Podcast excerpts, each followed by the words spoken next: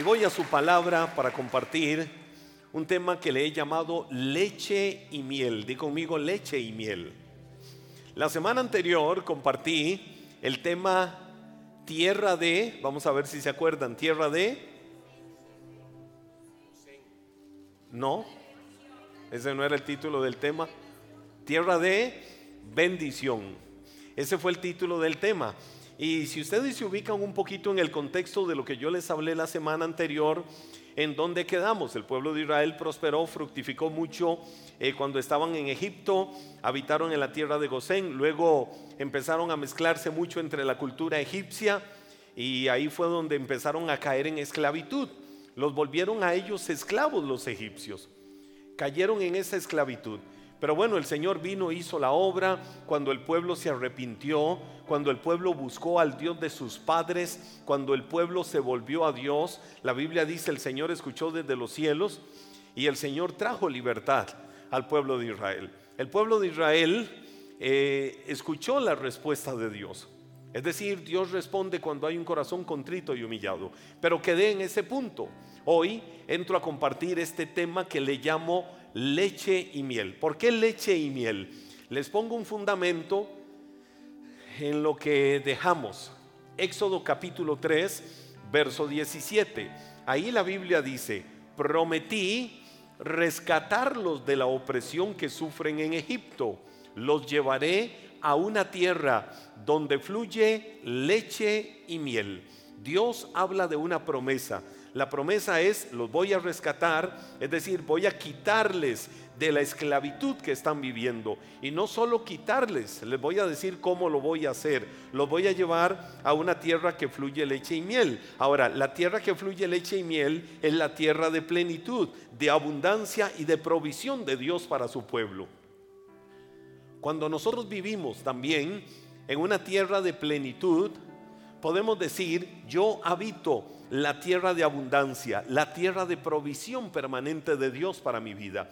Ya no vivo en una tierra donde todos los días levanto mis manos y digo, Señor, haz hoy el milagro que necesito que hagas, porque no tengo.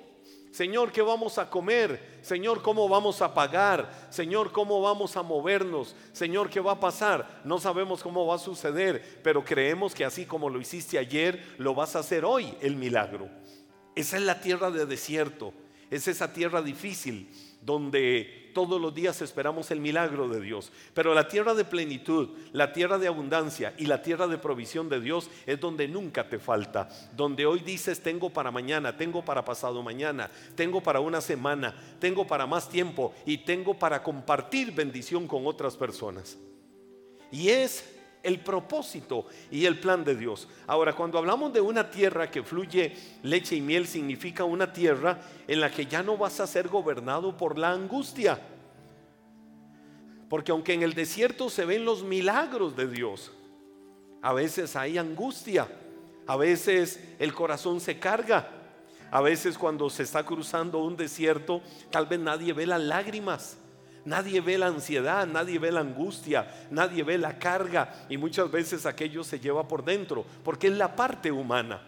Aunque se confía plenamente en el Señor, ya no, ya no se va a estar en una tierra de, de preocupación, ya no significa estar gobernado aún por la ansiedad, que muchas veces viene sobre la vida. Más bien por el contrario, estar en la tierra que fluye leche y miel es estar en una tierra donde Dios siempre estará dando bendición, donde Dios siempre estará dando provisión. Ahora, cuando Dios saca a su pueblo de la esclavitud de Egipto, cuando Dios los liberta, la motivación, el propósito, el plan de Dios era darles esa tierra fértil, era darles esa tierra de bendición. Hay algunos simbolismos que nos recuerdan a nosotros todo el proceso por el que pasó el pueblo de Israel. Por ejemplo, eh, Faraón.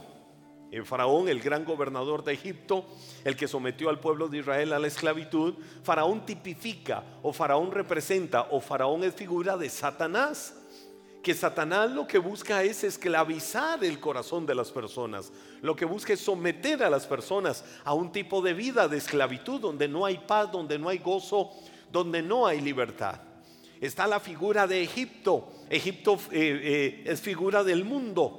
Pero cuando el Señor los liberta es para que puedan escapar del dominio, del estar subyugados, del estar sometidos por las cosas del mundo, por el gobierno del mundo.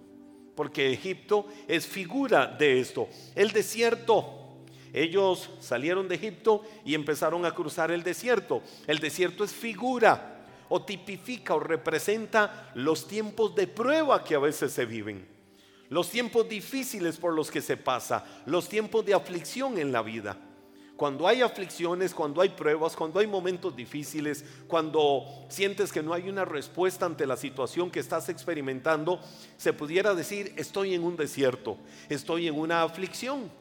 Y el desierto por el que el pueblo tuvo que cruzar durante 40 años dando vueltas ahí, eran esos tiempos que representan las aflicciones y las angustias por las que muchas veces nosotros mismos pasamos. El maná que ellos recibían todos los días, todas las mañanas de parte de Dios, figura o representa o tipifica a Cristo, el alimento eterno, el alimento permanente para nuestras vidas. El maná es eso, Dios dándonos de su provisión, el alimento que cada uno de nosotros necesitamos cada día en nuestro corazón. ¿Qué mejor alimento para cada uno de nosotros que Cristo mismo? Ahora, la tierra prometida o la tierra que fluye leche y miel, es la tierra de la plenitud de Dios para nuestras vidas cada día. Yo quiero decirte hoy, y es la palabra que te traigo en esta hora, en este momento, en este tiempo.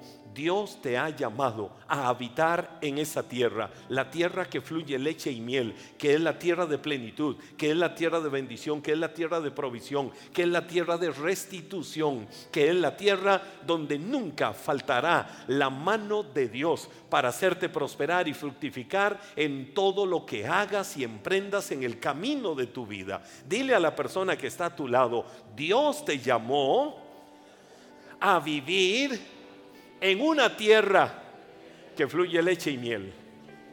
Es decir, en una tierra de plenitud. Ahora, ¿cuáles son los pasos para disfrutar de la tierra que fluye leche y miel? Te voy a hablar de algunos pasos importantísimos que yo me los encuentro en la Biblia para disfrutar de la tierra que fluye leche y miel.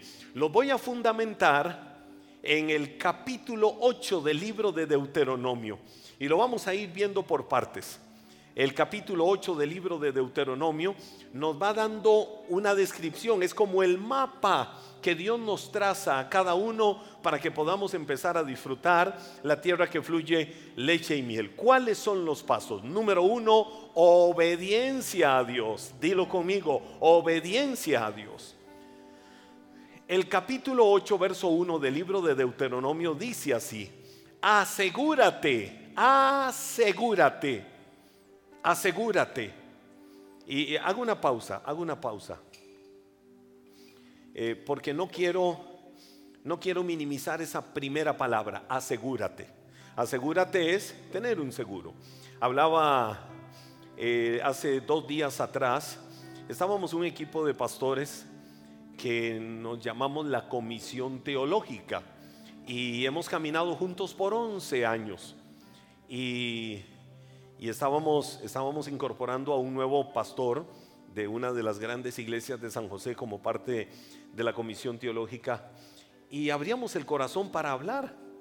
Y alguien decía, alguien decía en relación con esto, los pastores somos tan solitarios, eh, solo Solo los pastores sabemos todas las cosas que nos tragamos, decía uno de ellos. Y somos muy solitarios porque es muy difícil abrirle el corazón a cualquier persona y decirle de nuestras luchas, de nuestras situaciones, de nuestra humanidad, de todo lo que pasamos. Y entonces, qué importante es eh, todos estos años en los que hemos caminado juntos, bromeamos, choteamos, nos hacemos bullying, pero estudiamos la palabra, oramos juntos, nos formamos, eh, tenemos procesos Em, donde, donde muchas veces tenemos que tomar decisiones en cuanto a algunas responsabilidades que tenemos como eh, siendo parte de esa comisión teológica. Y hablábamos de esa parte. Y hablando de todo esto, decíamos cómo esto es como un seguro de vida. Y entre esas cosas que hablábamos, eh, surgió aquello de que a veces nosotros, eh, la Comisión Teológica, eh, hacemos un viaje una vez al año a la ciudad de Dallas, a los estudios de la cadena Enlace en los Estados Unidos y vamos a grabar programas de televisión, pero por supuesto es un tiempo importante para compartir y ministrarnos y ayudarnos nosotros los, unos a los otros. Y algo contaba yo de cuando estábamos en el aeropuerto, estaba yo con otro pastor y le digo, vamos conmigo al, al counter al counter de la empresa de seguros y me dice, ¿a qué? Le digo, tengo que ir a comprar el seguro, no lo he comprado. Y me dice, ¿el seguro para qué? Le digo, yo no me permito salir del país si no llevo un seguro. Y me dice, ¿pero para qué? Le digo, yo sé que el Señor va conmigo y Él guarda mi entrada y Él guarda mi salida y no se duerme. Pero si me pasara algo, mi esposa y mis hijos quedan millonarios. Que no digan amén. Entonces yo le decía, no, es importantísimo salir con un seguro. Y yo le decía, para los días que nosotros vamos, es muy poco lo que cuesta, 32, 33 dólares. Y te cubre todo. Es muy importante. Y él me decía, no, yo nunca viajo con seguro. La verdad es que yo confío, le digo, pues estás muy equivocado. No te permitas nunca más eso. Saqué eso de manera anecdótica en la reunión y todos le llovieron y le dijeron, nunca te permitan más. Y se lo dijeron específicamente a él, más en tu caso, por algunas situaciones particulares, nunca te permitas volver a salir del país si no llevas un seguro de vida. Si necesitas atención médica o cualquier cosa, desde lo más pequeño hasta lo más grande, el seguro te va a cubrir. Y si no, hasta la ropa te quitan. Y entonces eh, hablábamos de eso. Cuando el pueblo de Israel sale, el Señor les dice, ustedes tienen que adquirir un seguro. Y el seguro que tenían que adquirir era fundamental para todo el proceso restante de lo que ellos iban a hacer. ¿Cuál era el seguro? Ahora sí, vuelvo a la palabra. Versículo 1 de Deuteronomio capítulo 8. Asegúrate de obedecer, ese es el seguro, la obediencia, di conmigo la obediencia a Dios. Asegúrate de obedecer todos los mandatos que te entrego hoy. Entonces vivirás y te multiplicarás y entrarás en la tierra que el Señor juró dar a tus antepasados y la poseerás. ¿Cuál fue la condición que Dios les puso? Asegúrense adquieran el seguro. El seguro es la obediencia a mí. Y esa obediencia es la garantía que ustedes van a llevar en el camino para que puedan entrar a la tierra que yo les voy a dar. Tierra de bendición, tierra de prosperidad, tierra de fructificación para sus vidas. Ahora, esa obediencia que Dios les demandó a ellos, se la dio en cinco direcciones. Ustedes me van a obedecer para que puedan entrar a la tierra que fluye leche y miel. Y la obediencia a ustedes la van a tener en cinco direcciones. ¿Cuáles son? la primera de ellas, el corazón. ¿Por qué el corazón? Porque Dios debe de ser lo primero en la vida de cada uno de nosotros. ¿Dónde tenemos que obedecer a Dios? Número uno, en el corazón. Di conmigo en el corazón. Recordarán ustedes, no lo busquemos, Deuteronomio 6, cuando el Señor les dice, amarás al Señor tu Dios. Y lo primero que le dijo fue con todo el corazón. Más adelante Deuteronomio, eso lo dice Deuteronomio 6.4. Más adelante Deuteronomio 6.6 le dice, y estas palabras que yo te mando hoy estarán sobre tu corazón, es decir, preeminencia, lo más importante, en la corona, en lo más alto de tu corazón, deben de estar estas palabras que yo te mando hoy. ¿Cuáles palabras? Amarás al Señor tu Dios con todo Él. Entonces, ¿dónde debe de estar Dios en tu vida? ¿Dónde debe de estar Dios en tu vida? No en el corazón, sobre el corazón. Es decir, en la parte más alta del corazón. Todos nosotros tenemos en nuestro corazón cosas muy lindas, ¿sí o no?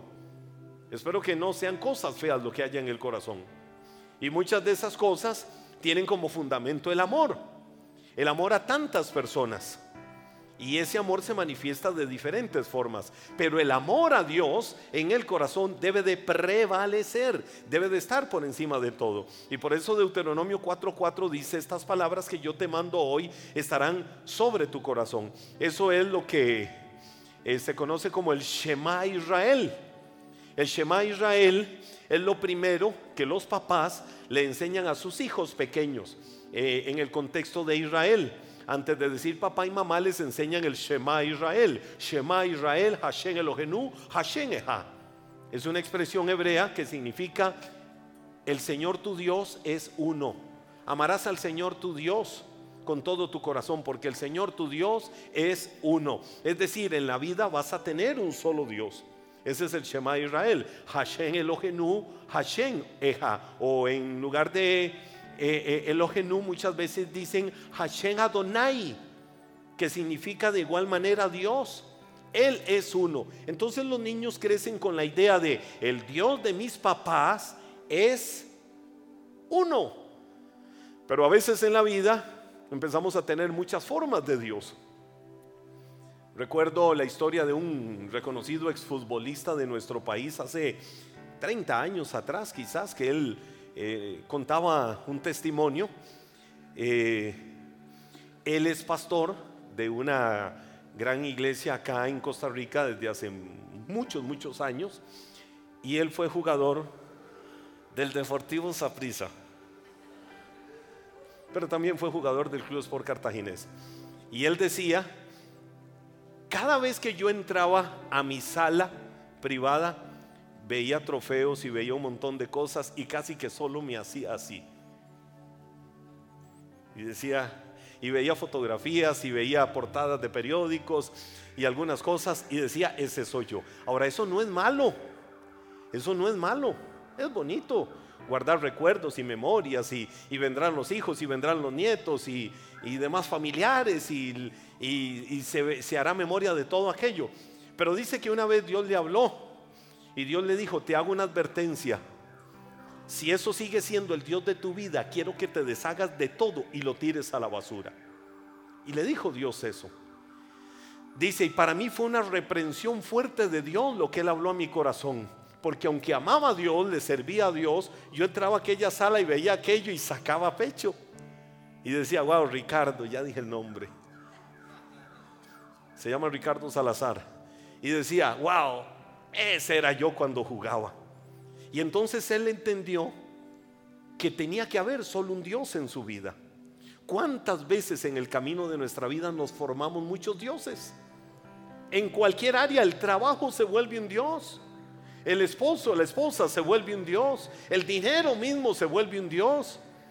El materialismo se vuelve un Dios. Los afanes de la vida se vuelven un Dios y relegamos lo que Dios debe de ser primero en nuestra vida. Entonces, eh, en cinco direcciones, el Señor lo llama a adquirir el seguro de la obediencia. Primero el corazón, segundo la voluntad. ¿Cómo debemos de ser obedientes a Dios? En la voluntad, es decir, yo me comprometo, yo me caso con Dios. La voluntad es el centro de nuestras decisiones. Yo decido tal cosa y una de las cosas que decido es que estoy comprometido con Dios. Que estoy comprometido con el reino de Dios. Que estoy comprometido con Él. Porque muchas veces nosotros decimos, voy a caminar con Dios. Pero mañana las emociones vienen y me dicen, no camines con Dios. Que fue lo que le sucedió a Israel en Egipto. Prosperaron, fructificaron, caminaban con Dios, empezaron a formarse otros dioses y fue donde entraron en esclavitud. Porque el enemigo se aprovechó. ¿En qué otra área Dios demanda la obediencia al pueblo de Israel? En la mente. Amarás al Señor tu Dios con todo tu corazón, con toda tu alma, con toda tu mente, es decir, alimentar mis pensamientos, alimentar mi corazón de Él, de su palabra, como en mi mente. La Biblia dice, ¿cuál es su pensamiento interno o su pensamiento en su corazón? Tal es Él. La palabra también habla de renuévate en el espíritu de tu mente. La Biblia también dice, cambia tu manera de pensar para que cambie tu manera de vivir. Entonces, yo debo de alimentarme de la palabra, debo de hablar la palabra.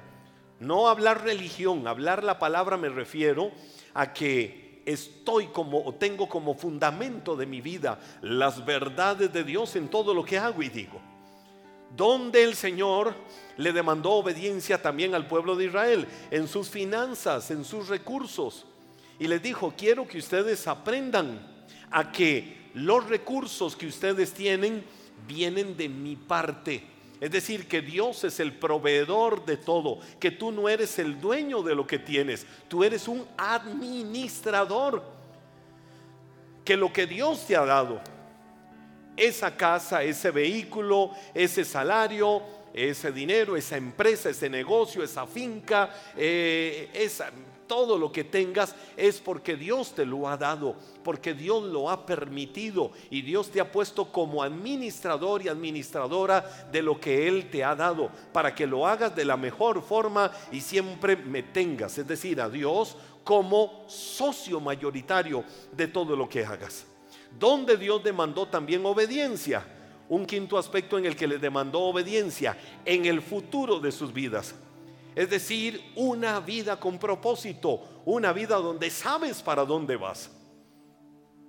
No puedes estar viviendo en el status quo de me levanto y de ahí aquí voy a la rutina de todos los días, a lo que hago todos los días. No, Dios te llamó a reconocer cada día que sus misericordias son nuevas, sus misericordias son frescas cada mañana. Es decir, cada día puedes ser un creador, cada día puedes innovar, cada día puedes ser mejor, cada día puedes avanzar, cada día es una oportunidad, cada día es una bendición. No despilfarres cada día que Dios te da de vida. Cada día es una oportunidad para bendecir, cada día es una oportunidad para avanzar, cada día es una oportunidad para ser mejor en todo lo que hagamos y tener muy claro para dónde voy. Para dónde voy en la vida. Solo sé que tengo un destino de éxito porque el Señor va conmigo como poderoso gigante y Él es el que abre puertas y si tiene que cerrar puertas, Dios las cierra, pero sé que sus pensamientos son de paz, son de bien, son para para darme el fin que yo espero. Por lo tanto, por encima de todo, tengo un seguro. ¿Cuál es el seguro? Que Dios camina conmigo. Pero ¿qué fue lo que Dios demandó? Obediencia. Y les demandó obediencia, el seguro de la obediencia en esas cinco direcciones. El corazón, el alma, es decir, la voluntad, la mente, sus finanzas y su futuro. Número dos, eh, eh además de la obediencia, ¿qué le pidió Dios al pueblo de Israel? La prueba del corazón. ¿Por qué la prueba del corazón? Deuteronomio capítulo 8, verso 2 dice, recuerda, recuerdan ustedes que el anterior empezó diciendo, asegúrate. Ahora este empieza diciendo, recuerda, es decir, no te olvides. ¿De qué cosa?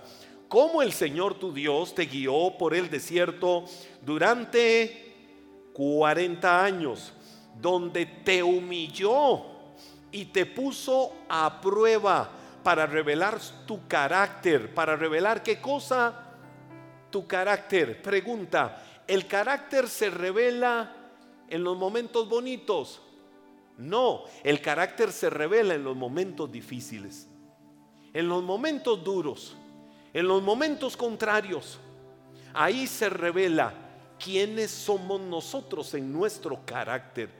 Y dice la Biblia, te llevó y te puso a prueba para revelar tu carácter y averiguar si en verdad obedecerías sus mandatos. Ahora, lo que el Señor quería con esto era recordarles que con todo y la obediencia, perdón, más bien con todo y la desobediencia del pueblo, quejoso, que cuando venía una prueba maldecían. Salimos de Egipto, éramos esclavos y nos trajeron a este desierto a morir de hambre. Moisés, mira nuestros chiquitos pidiéndonos comida. Mejor estuviéramos en Egipto. Ay, cómo extrañamos las ollitas de carne. Eso era mentira. porque vivían ya de las migajas que dejaban los egipcios. Cómo extrañamos las tumbas que tenían. Oiga, ya se estaban matando solos.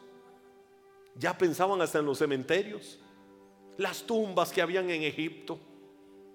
¿Usted cree que los iban a llevar a esas tumbas donde llevaban a los egipcios y morían? No. Los iban a llevar a los peores lugares, a depositar ahí sus cuerpos.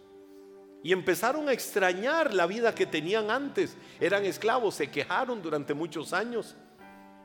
Y Dios los está cruzando por el desierto y por una y otra cosa se quejaban. Sin embargo, siempre vieron la fidelidad de Dios. Siempre vieron la mano de Dios sobre sus vidas. En el desierto nunca Dios los abandonó. Es decir, a pesar del fuego de la prueba en el desierto, a pesar de las aflicciones, a pesar de que eran quejosos, siempre vieron la mano de Dios y vieron la fidelidad de Dios en el camino. Y me voy a atrever a decirte algo hoy. Me lo digo a mí mismo y se lo digo a cada uno de ustedes. Muchas veces hemos sido unos quejosos. Y si no que me levante un inmaculado la mano aquí y me diga, paz, usted está equivocado, yo nunca. Alguna vez en la vida nos hemos quejado Alguna vez en la vida hemos deseado tirar todo. Alguna vez en la vida se nos ha salido el zúñiga. ¿Sí o no? Y si soy aquí el único pecador, pónganse de pie todos y vengan a ministrarme. ¿Sí o no? ¿Hay alguien conmigo? ¿Hay alguien conmigo? A pesar de eso, nunca Dios dejó de ser fiel con ellos. ¿Cuántos quejosos en la noche decían? ¿Y mañana qué comemos? Y mañana no sabemos. No hay para el desayuno. Chiquitos, prepárense porque vean, no hay nada para el desayuno. Sin embargo, todas las mañanas en el desierto abrían la tienda y la mesa estaba servida. Ahí estaba el gallo pinto que Dios les había preparado con maná del mismo cielo. Nunca los abandonó, nunca los dejó. Siempre fue fiel Dios con ellos, a pesar de que eran una manada de infieles. Eso no es amor, eso. Eso no es misericordia. No busquen el gallo pinto en la Biblia, por favor. Solo sometida a prueba se sabe cuál es la actitud del hombre hacia Dios. En los desiertos de prueba que enfrentes, solo ahí se sabe cuál es tu actitud hacia Dios. Número tres, un tercer paso para que ellos entraran a disfrutar la tierra de plenitud o la tierra que fluye leche y miel, la provisión de Dios. Di conmigo la provisión de Dios. El verso 3, el versículo 3 dice, sí, te humilló, permitiendo que pasaras hambre y luego alimentándote con maná, un alimento que ni tú ni tus antepasados conocían hasta ese momento. Lo hizo para enseñarte que la gente no vive solo de pan, sino que vivimos de cada palabra que sale de la boca del Señor por qué Dios les permitió muchas veces que dijeran tenemos hambre y ahora qué hacemos para que entendieran que ellos no eran los superhéroes que podían hacer lo que quisieran en la vida para decir tengo todo lo que me da la gana. El Señor permitió eso para que se humillaran delante de su presencia y dijeran somos tan pequeñitos que solo Dios puede darnos respuesta y solución a la necesidad que tenemos aquí. Mire, somos tan pequeñitos que el temor de una devastación mundial hace dos años con una pandemia paralizó al mundo entero. ¿Qué era lo que tenía que hacer el mundo entero? Volverse a Dios y reconocer la misericordia de Dios. Pero parece que fue lo contrario que sucedió. ¿Y por qué lo contrario? Porque esta etapa que el mundo vivió fue algo no que Dios quiso en su voluntad, que en su voluntad permisiva Dios metió su mano para que fuera puesta a prueba la fe de tantas personas. Y es donde cada uno tiene que decir, fui aprobado o fui reprobado durante ese tiempo. Decir, ¿y ahora qué hacemos? ¿Cómo nos alimentamos? Los que pasamos por el proceso de haber tenido el COVID, que en los tiempos en que nosotros tuvimos COVID, era como tener la peor lepra. Y dentro de la propia casa uno se sentía como en el Valle de los Leprosarios. Y sonaba el teléfono, tocaban afuera las verjas. Ahí les dejamos algo en el portón. O sonaba el teléfono. Eh, casi que al contar tres les dejamos algo y salimos corriendo. Uno, dos, tres, salgan. Ahora no eran procesos bonitos. Y puede sonar dramáticamente jocoso, pero era la realidad. Que millones en el mundo estábamos viviendo en esos tiempos. Sin embargo, en todo momento se dijo, el Señor dio y el Señor quitó, sea siempre el nombre del Señor bendito. Y Dios sabe por qué permite los procesos, alabando y adorando y exaltando el nombre del Señor. Y no es fácil cuando la mente está saturada de mega información. El cuarto día pasa esto, el quinto día pasa esto. Prepárense en el sexto, prepárense en el séptimo día, porque son los días de más riesgo. Y un día estar por ahí y que la mente tire un dardo y el enemigo tirar un dardo. Hey, sexto día. Hey, séptimo día. Y poder decir, Señor, si tengo que decir, aleluya, y al otro lado, ya, pues estoy preparado para hacerlo. Pero aquí estamos, porque Dios es bueno y porque Dios es fiel y porque su misericordia es grande. Muchos llegaron a la, o algunos llegaron a la tierra prometida. ¿Sabe por qué? Porque aún en el peor desierto dijeron, Señor, tú prometiste sacarnos de una tierra de esclavitud, no para hacernos morir en un desierto, para llevarnos a una tierra prometida. Y nuestros ojos van a ver la tierra prometida, nuestros ojos van a ver tu bendición, nuestros ojos van a ver tu provisión y vamos a disfrutar lo que tú prometiste, porque el hombre miente, pero Dios nunca miente. Dios es fiel siempre.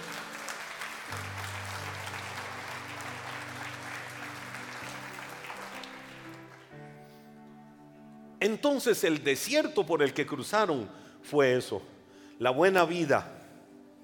Te voy a decir algo, la buena vida no es creer que se tiene todo para adquirir todo lo que yo quiera porque lo tengo todo en la vida. Es más bien reconocer y depender del que me ha dado la vida y decir, Señor, lo que ahora tengo, lo que ahora está en mis manos es porque tú me lo has dado. Y porque si tú permites que yo pierda todo, tú lo vas a permitir. Pero la buena vida no es decir, hago lo que me da la gana. La buena vida es decir, Señor, tú eres el dador de la vida y disfruto con gratitud cada día que de lo recibido de tu mano entiendo que es bendición para mi vida. Número cuatro, cuarto paso para entrar a la tierra de, de bendición, tierra que fluye leche y miel. Dios cuida de sus hijos. Dilo conmigo, Dios cuida de sus hijos. El versículo 4 dice, y voy a ir rápido, en todos estos 40 años, mire lo que pasó en el desierto, en todos estos 40 años, la ropa que llevabas puesta no se gastó y tus pies no se ampollaron ni se hincharon. Oiga, parece que no notaron que durante 40 años sus ropas no se gastaron. Oiga, solo imagínense que hubieran existido los celulares en ese tiempo y el tercer año de la estancia en el desierto dicen, wow, qué linda la ropa que ando y se toman la foto. Y a los dos años, tres años después, oh, oh, fue la ropa que me puse hace dos años, puede estar como nueva. Pero fue la que me puse, no, qué polada repetir, qué desgracia. La ropa de hace dos años es la misma que tengo hoy. Solo imagínense si hubiera existido eso en ese tiempo. Las maldiciones y todo lo que hubieran dicho. Sin embargo, el Señor les dijo, ¿saben qué? Ustedes se quejaron, pero nunca notaron que su ropa no se gastó, que su calzado no se gastó, porque yo cuidé que todo durante 40 años estuviera como nuevo. Te voy a decir algo, el tiempo que tengas tu ropa, y siempre que recibas alimento y siempre que recibas provisión, no dejes de tener gratitud, porque todo lo que tienes viene de parte de la mano del Señor.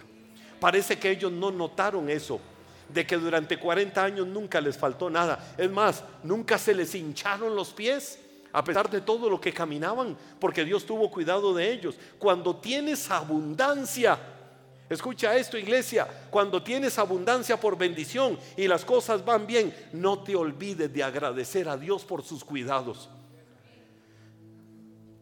Cuando dices, wow, abro el closet y tengo abundante abro la, abro la alacena y digo, uh, ¿cómo hay comida en esta casa?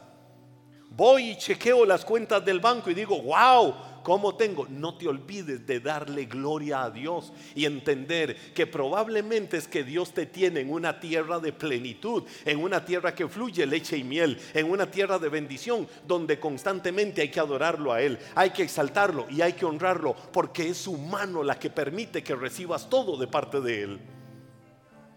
Y eso es lo que el Señor quería que ellos entendieran. Muchas veces incluso cuando viene lo malo, es fácil notarlo. No se les gastó la ropa, no se les gastó el calzado, los pies no se le hincharon y no había gratitud diaria delante de Dios. Señor, gracias por este nuevo día.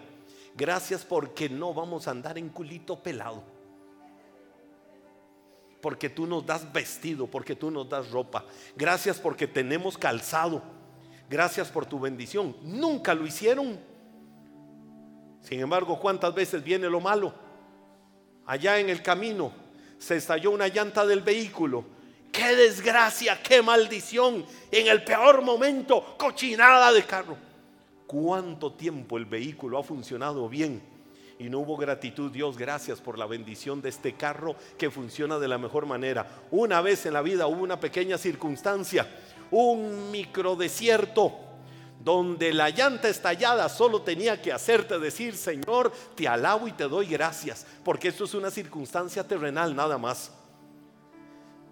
Pero vino maldición en ese momento. ¿Cuántas veces queja, aún por el mismo vestido? queja por el trabajo.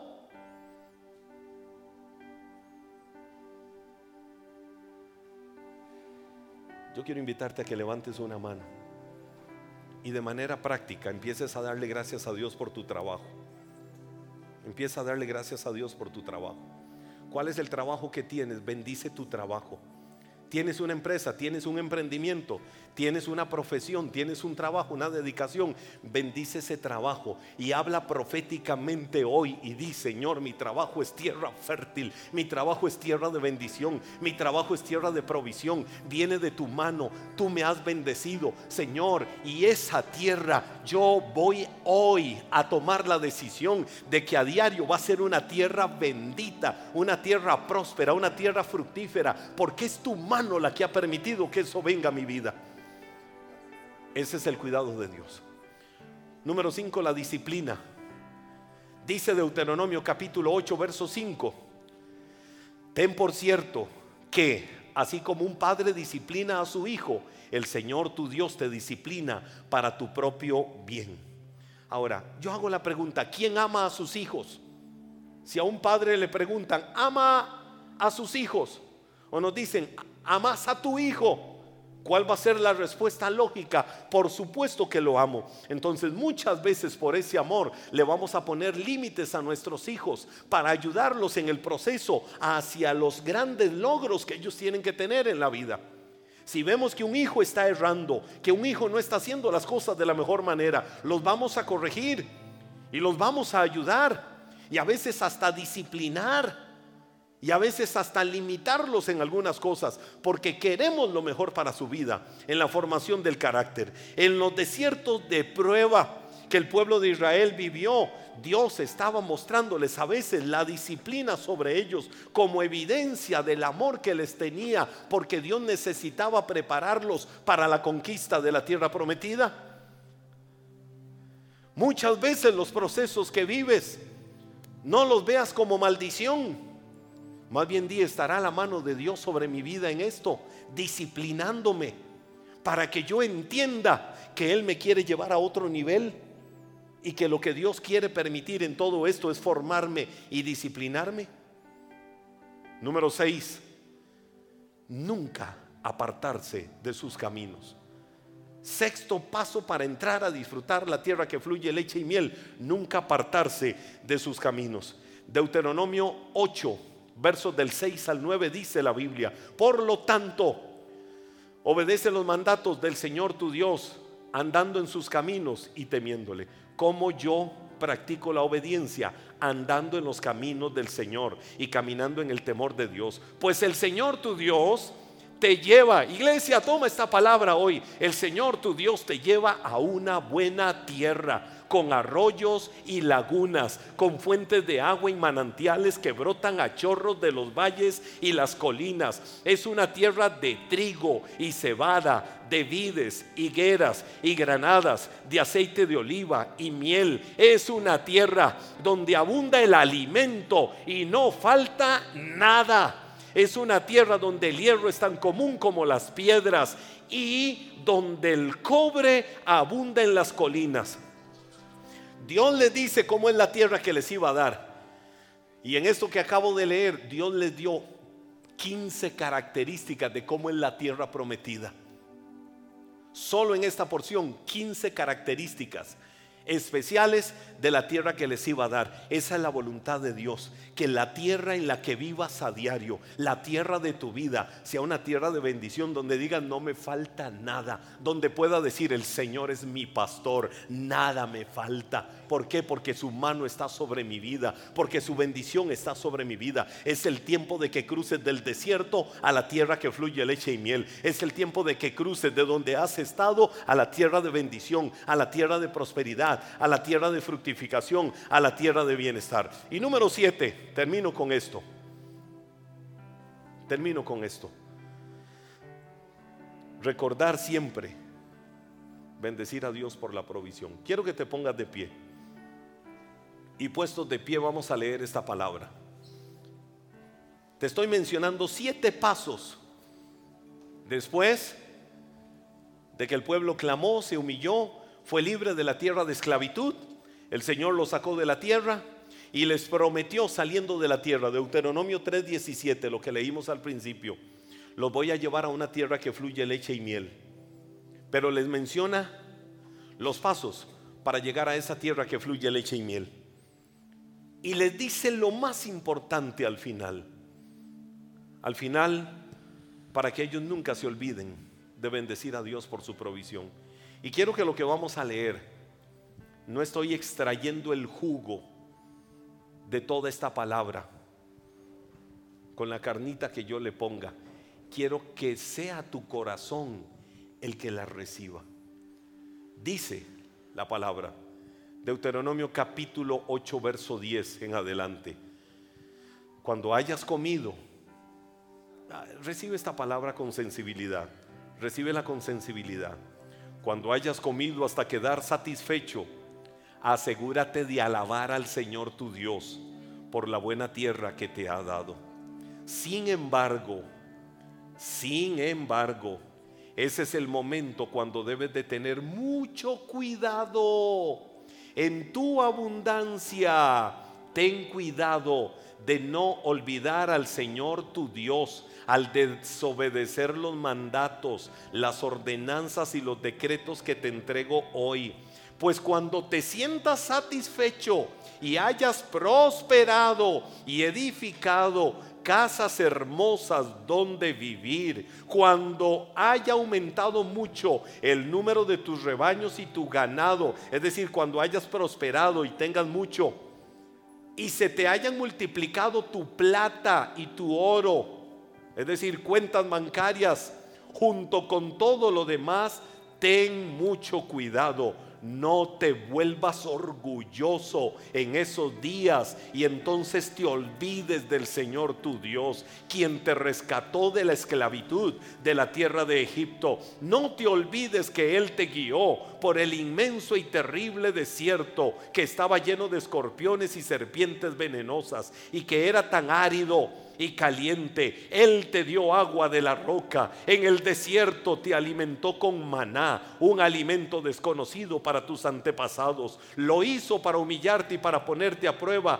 por tu propio bien. Todo esto lo hizo para que nunca, nunca, di conmigo, nunca Vamos, dilo con buen ánimo, nunca, nunca se te ocurriera pensar, he conseguido toda esta riqueza con mis propias fuerzas y energías. Acuérdate del Señor tu Dios. Él es quien te da las fuerzas para obtener riquezas a fin de cumplir el pacto que les confirmó a tus antepasados mediante un juramento. Lo que Dios te haya dado hasta hoy. Cuando hablamos de prosperidad y riqueza, eso es relativo. Lo que Dios te haya dado hasta hoy, dale gracias a Él. Dale gracias a Dios. Envuélvete en este momento en total gratitud a Dios. Y dile, Señor, gracias. Gracias porque tú eres quien me sacó de Egipto. Tú eres quien me libró de Faraón. Ya dijimos Egipto, figura del mundo, Faraón, figura de Satanás. Y me has cruzado por un desierto porque era necesario ponerme a prueba para que ahí se mostrara mi carácter como hijo tuyo. Pero hoy he llegado hasta aquí, Señor, por tu bendición y tu provisión. No he disfrutado de la tierra de plenitud porque no ha habido gratitud en mi corazón y, exaltación y alabanza, como dice tu palabra en Deuteronomio 8:10. Pero hoy, Señor, tomo la decisión de caminar en total gratitud.